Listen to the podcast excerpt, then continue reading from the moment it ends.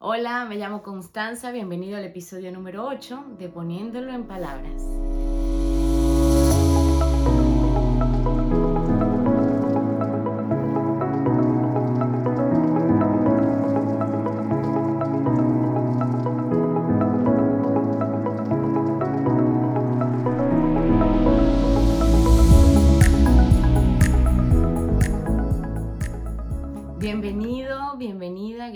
Estar aquí una vez más y acompañarme en esta nueva entrega de Poniéndolo en Palabras, un proyecto muy cercano a mi corazón, un espacio en el que me muestro bastante vulnerable y en el que haciendo un ejercicio público de autorreflexión, pues invito a abrir eh, ciertas conversaciones que pudieran estar dentro de los intereses de otras personas que, que, están conectando con este lugar. Gracias por los mensajes que me han escrito, los valoro muchísimo.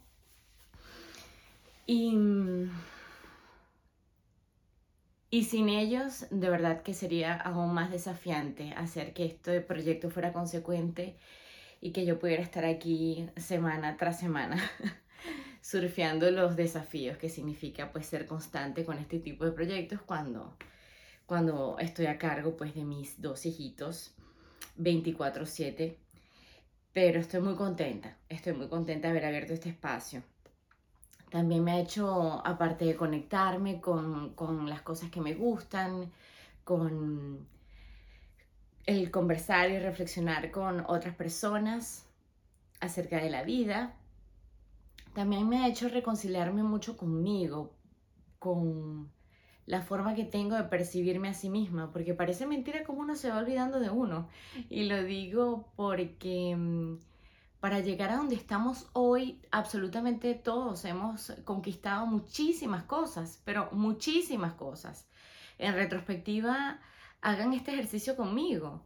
¿Dónde estás actualmente? ¿A qué te estás dedicando? ¿En qué lugar del mundo te encuentras? ¿Dónde estabas hace 10 años? cómo te percibes ahora en relación a la persona que fuiste hace 10 años, 5 años atrás, 15 años atrás. Todos hemos estado creciendo voluntariamente o no y creo que es parte de la vida, ¿no? Ese cambio constante, permanente, que a veces nos arrolla y otras veces decidimos acompañar, pero siempre es bonito como acompañarse. Y mm, cuando hablo de olvidarnos me refiero a esta sensación de desconectarnos con, con, las cosas que ya hemos conquistado, las cosas que ya hemos sido capaces de alcanzar. Porque en esta vorágine de la cotidianidad y de la rutina nos dejamos fácilmente mm, llevar por la corriente, por la corriente de los desafíos del momento, de los problemas por resolver al momento y estamos como en esta angustia, ¿no? En esta angustia de, nos, de sentir que tenemos un problema entre las manos que no sabemos cómo, cómo resolver. Y déjame decirte que sí sabemos cómo hacerlo, sí sabemos cómo hacerlo. Sencillamente no lo tenemos eh, tal vez esquematizado, organizado en nuestra mente, controlado, escrito, bosquejado, pero siempre conseguimos la manera de salir adelante. Siempre lo hemos hecho y confío en que así va a seguir siendo. Anoche me puse nostálgica a propósito de estar viendo una cuenta de, de una influencer para mí que quiero mucho, que es Cristina Pilo. Ella estaba compartiendo fotos familiares de su infancia. Y para mí fue una invitación como a recorrer mis propias fotos de la infancia y reconectar con todo el camino que he recorrido y con la ternura, con la compasión de, de ver todo lo que he avanzado. Y compartía fotos de cuando era bebé, cuando era niña, cuando fui una adulta joven, ahora que soy una adulta más grande. y también me puse a mirar como distintos looks que he tenido en la vida.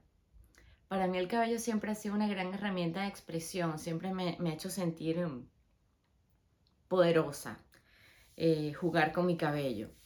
y siempre se me ha dado más por cortarlo que por, que por cambiar el color, que por cambiar el tono. Una de las fotos que subí es un look que es visualmente muy...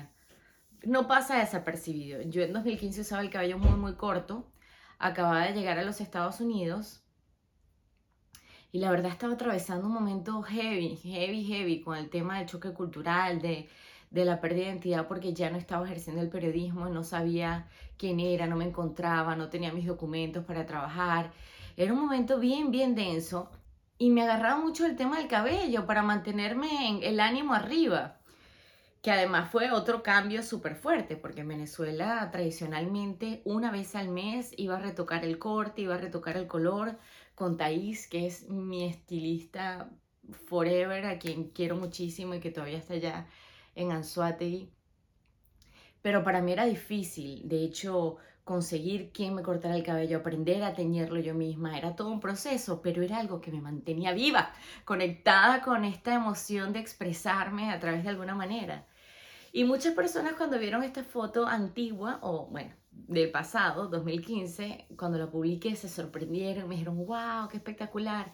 Muchas personas creyeron que era el look que tenía actualmente. Y fue sabroso, fue sabroso como recordar, wow, ¿verdad que yo yo fui bien intrépida al usar este cabello de esta manera. Porque nunca he sido una persona rebelde, nunca he sido como...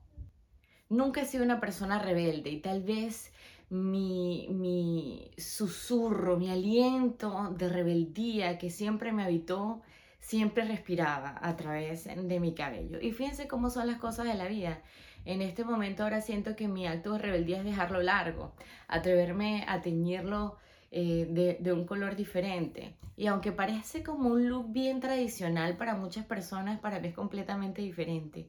Y mm, estoy disfrutando mucho, me estoy sintiendo súper poderosa ahora con mi, con mi cabello largo, aunque todavía me cuesta como entenderlo, como, como ordenarlo, como arreglarlo.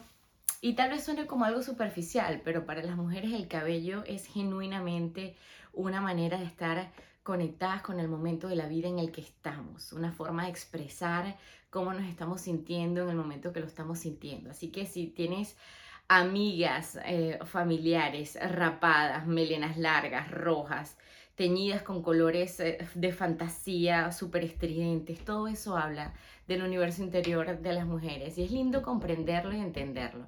Y tal vez estoy pecando por generalizar, pero bueno, em, pregunten, Pregúntenle a las mujeres de sus vidas, a sus amigas. Pregúntense ustedes mismas si no lo han hecho nunca, qué relación tiene em, mi propia relación con mi cabello y, y si eso está hablando de cómo me estoy sintiendo en este momento de mi vida, en esta etapa de mi vida.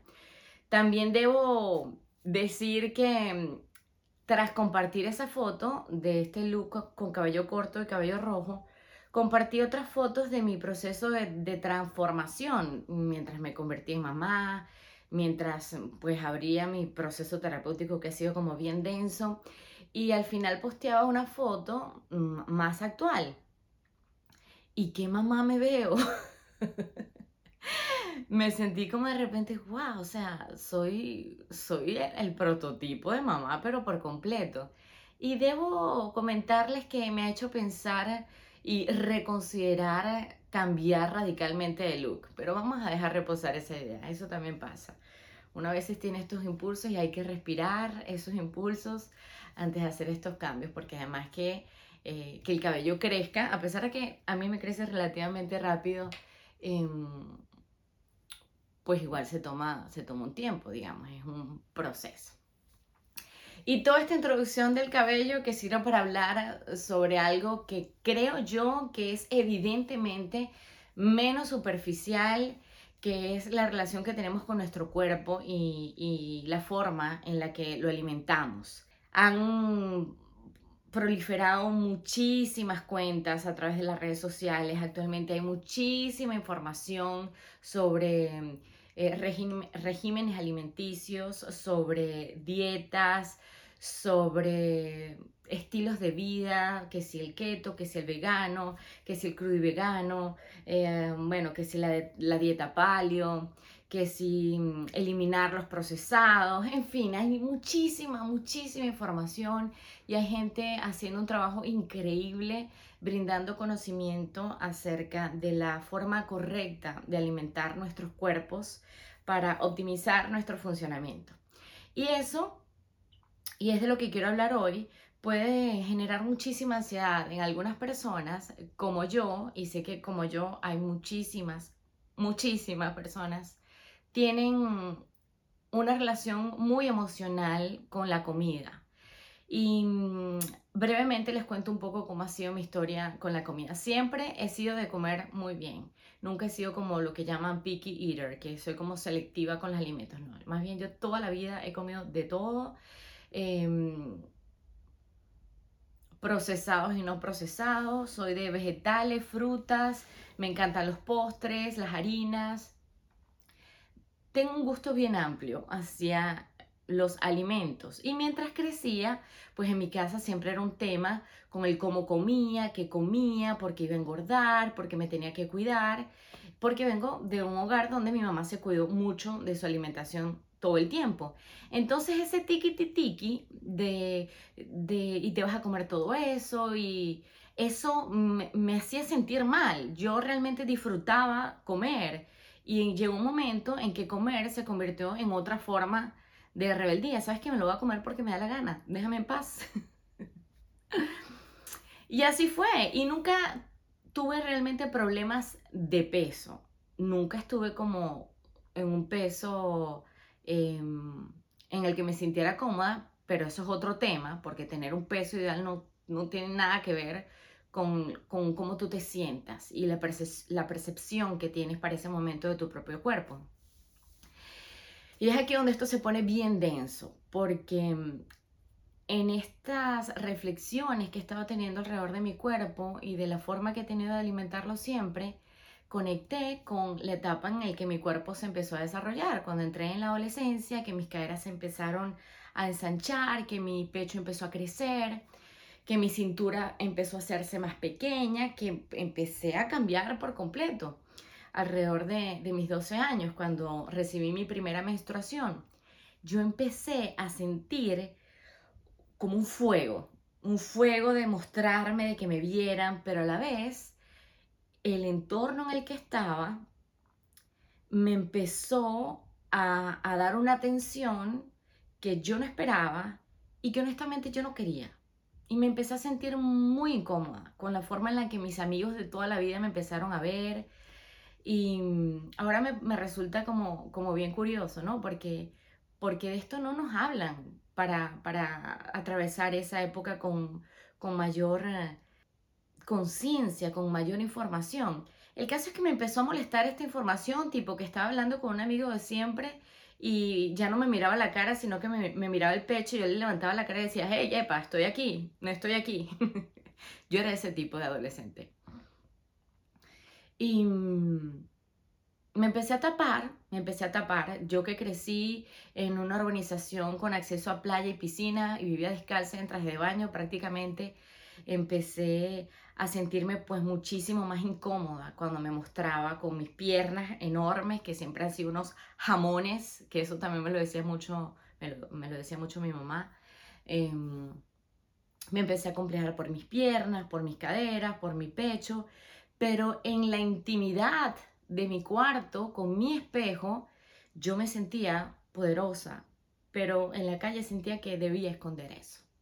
Y la verdad es que así me fui domesticando, de no, de no mostrarme, de no recibir esta atención que no quería, de cuidarme para no recibir esta atención que no quería.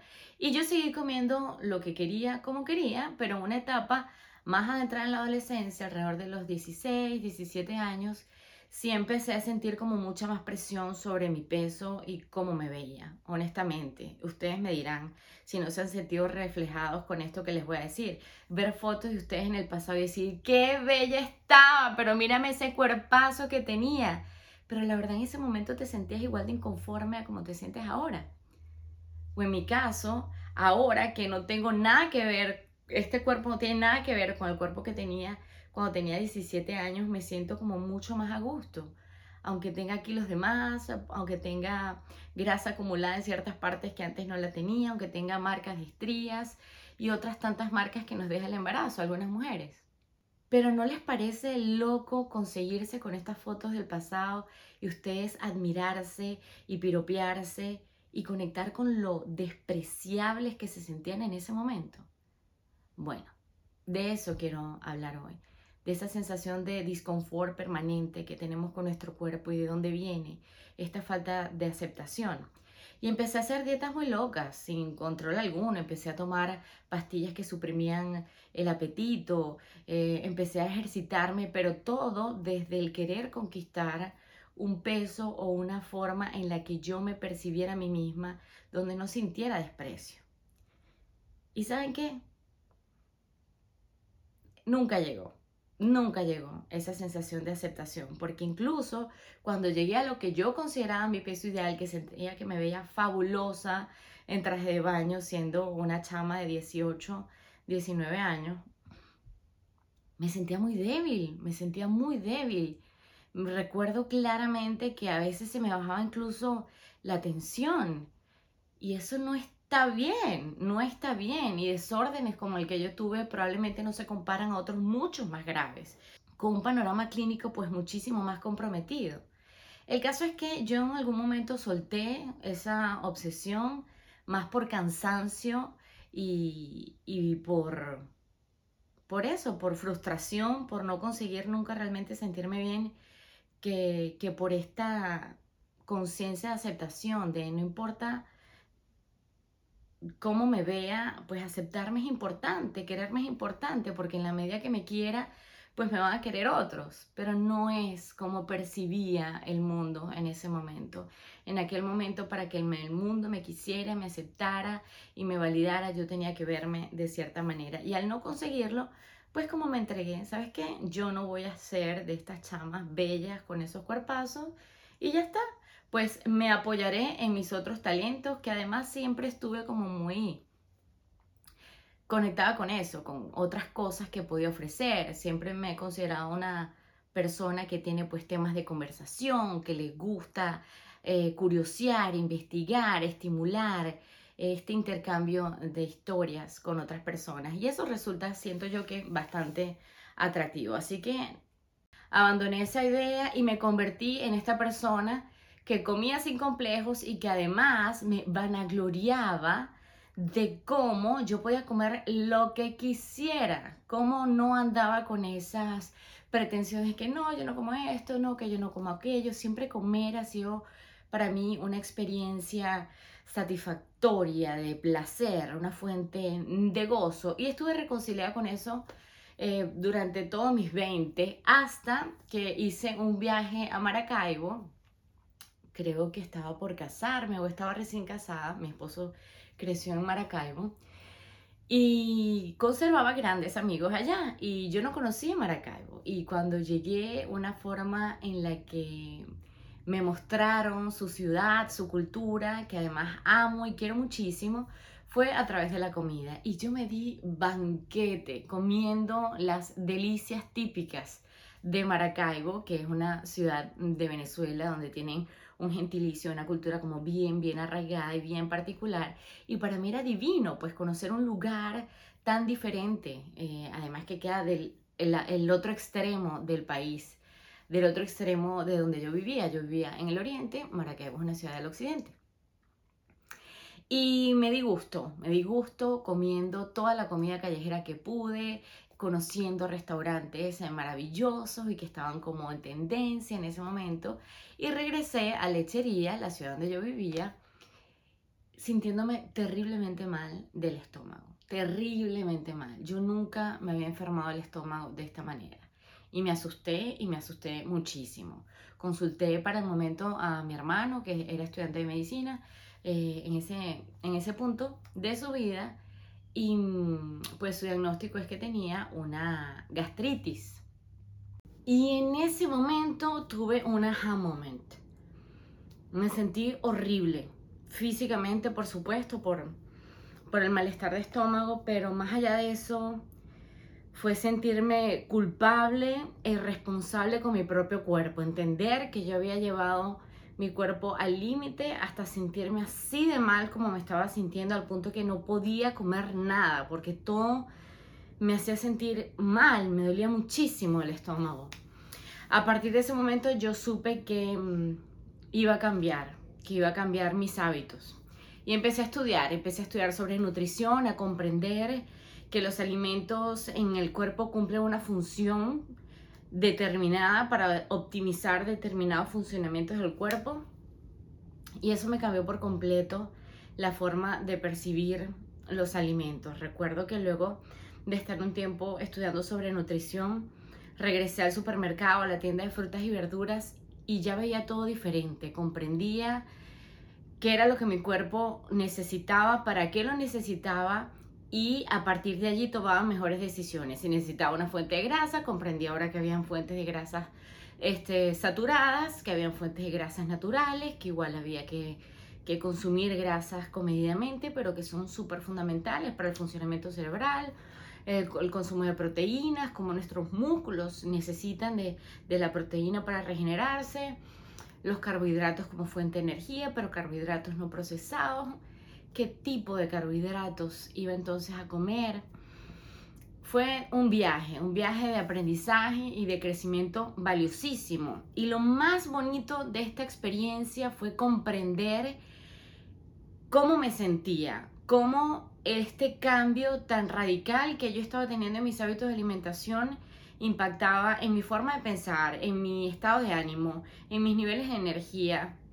Algo curioso es que yo solía hacer una, una siesta de al menos 20 minutos después del almuerzo.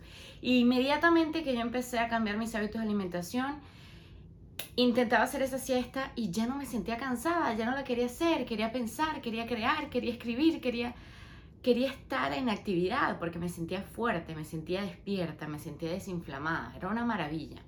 Y lo empecé a acompañar con ejercicio, nada demasiado em, elaborado, simplemente una caminata de 45 minutos. Para ese momento vivía muy cerca de la playa, así lo hacía, caminaba cerca de la playa, subía los ocho pisos del edificio donde vivía para ese momento también y estiraba, conectada con el bienestar por completo. Y por primera vez en mi vida comprendí los beneficios reales que tiene para el cuerpo tener hábitos de alimentación saludables. Y cuando finalmente emigré, yo logré sostener estos hábitos saludables por varios meses.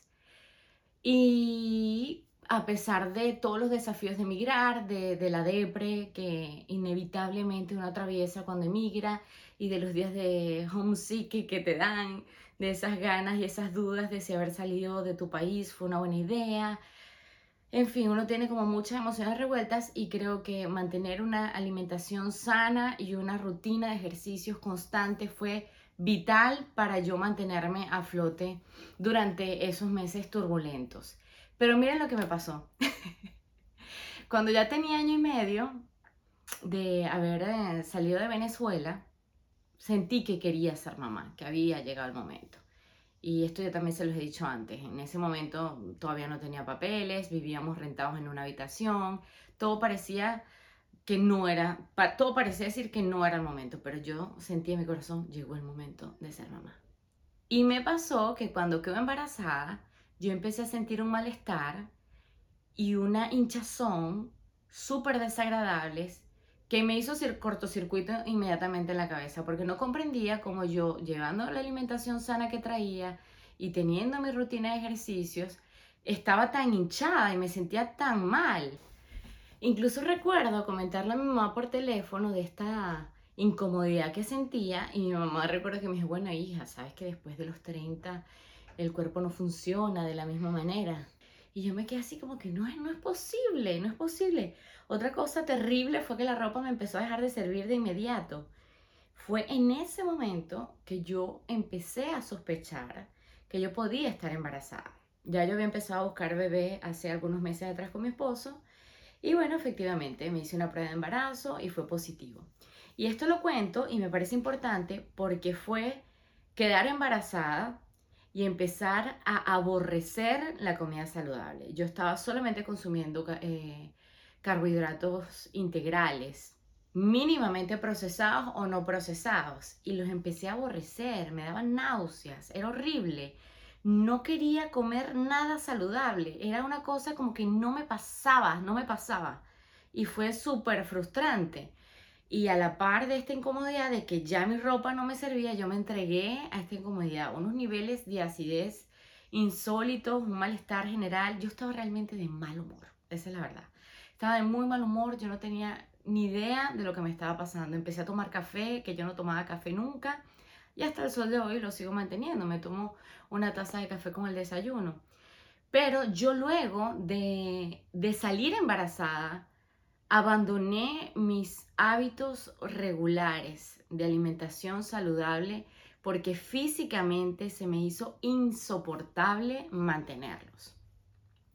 De eso ya van a ser cinco años dentro de pocos meses y he tenido como mis intentos de retomar, pero es algo que no, no he podido hacer sostenible. Y en este punto me siento reconciliada con el tema de que voy poco a poco, que convertirse en mamá no es un proceso sencillo, o al menos para mí no lo ha sido, que esto ha traído desafíos como inmigrante que, que son esos, son duros, que necesitan pues mi atención, mi comprensión, el estar a cargo de los niños 24/7, el llevar mi proceso terapéutico que también me ha demandado muchísima energía y muchísima atención. Es decir, si yo me obsesiono otra vez con el alcanzar un peso ideal para, para verme bien, voy a estar sumándome preocupaciones y angustias en una etapa de mi vida en la que eso no me va a sumar absolutamente nada. Por el contrario, va a ser otra fuga de energía que me va a impedir cumplir con entusiasmo, con, de manera óptima, con mis responsabilidades, con mis roles. Y ahora vengo con esto.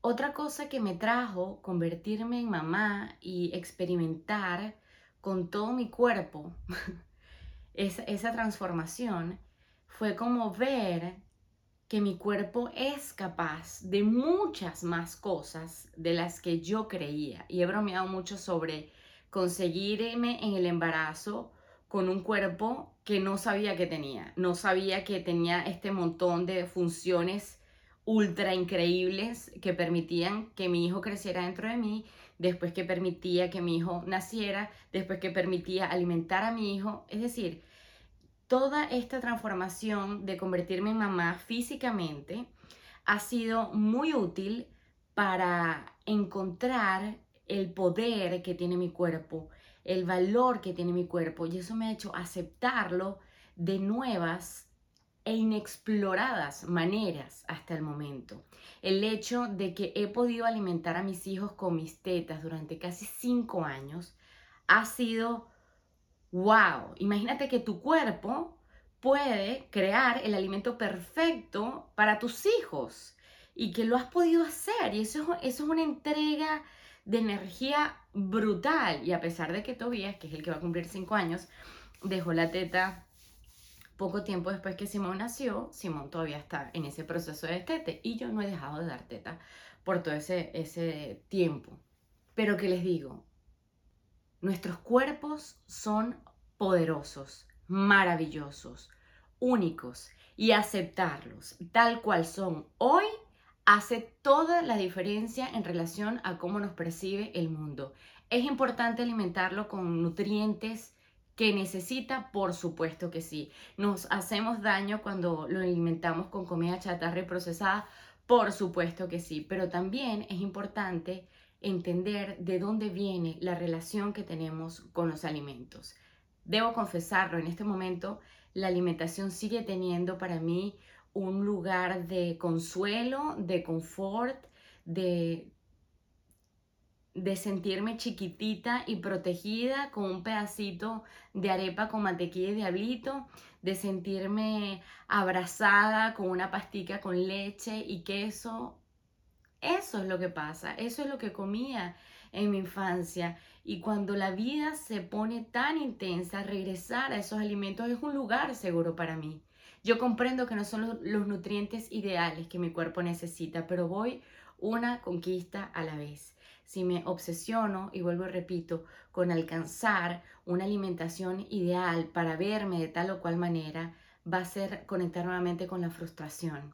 Y ahora que comprendo y acepto este cuerpo tal como es y comprendo, además porque ya lo viví, que tener una alimentación saludable y una rutina de ejercicios constante me permite no solamente sentirme mejor, sino verme mejor y pensar mejor, es que eso va a pasar ineludiblemente en algún momento de la vida. y yo estoy clarísima en que eso es parte de las conquistas que vienen en el futuro, de mis objetivos futuros, pero voy un paso a la vez. Estoy súper orgullosa de todo lo que he logrado hasta ahora. Estoy convencida y comprometida con seguir caminando hacia adelante para seguir encontrando estas nuevas oportunidades de mejorar, de sentirme mejor yo, estar mejor yo y en función de eso estar mejor para mis hijos, para mi esposo, para mi familia, para la sociedad.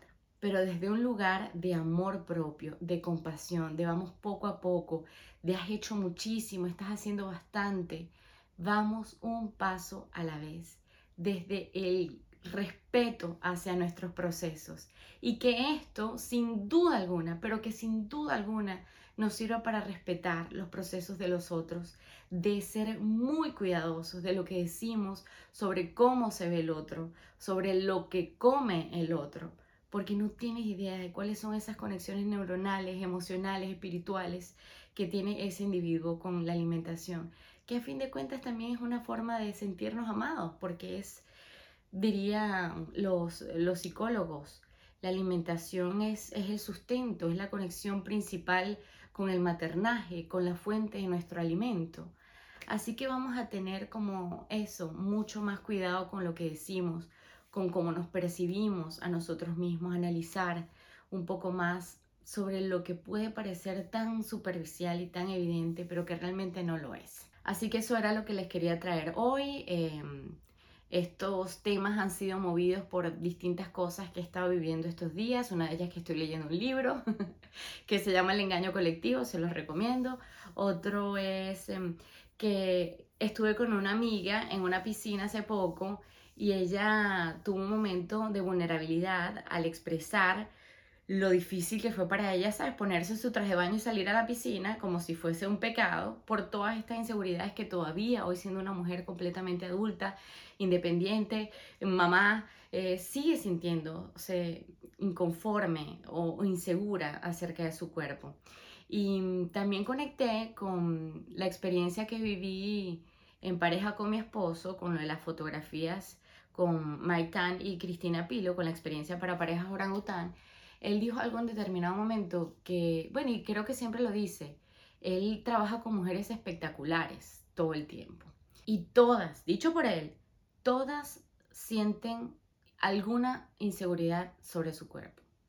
Todas, todas sentimos inseguridades sobre nuestro cuerpo. De la que ves aparentemente perfecta hasta la que ves de cualquier otra manera. Porque todo está aquí Así que vamos a cuidar.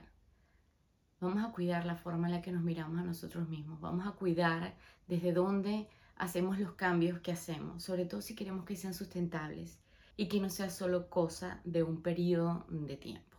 Hasta aquí esta edición número 8 de Poniéndolo en Palabras. Muchísimas gracias por escucharme. Recuerda comentar si te sientes identificada de alguna manera con qué issues sobre tu cuerpo estás lidiando ahora mismo y si tal vez te pasa como a mí, que voy a cumplir dentro de poco 38 y a pesar de que tengo un cuerpo muy diferente al que quisiera tener, nunca había aceptado el cuerpo que tengo tanto como lo hago en este momento. Y saben qué, eso me ha hecho abrirme a disfrutar la vida a plenitud de nuevas maneras. Así que las leo, los leo. Recuerda que este contenido está disponible no solamente en YouTube, también lo puedes escuchar por Anchor, en Spotify y en Apple Podcasts. Nos vemos en una próxima ocasión. Recuerda, yo a mí, tú a ti y mutuamente. Hasta pronto. Bye.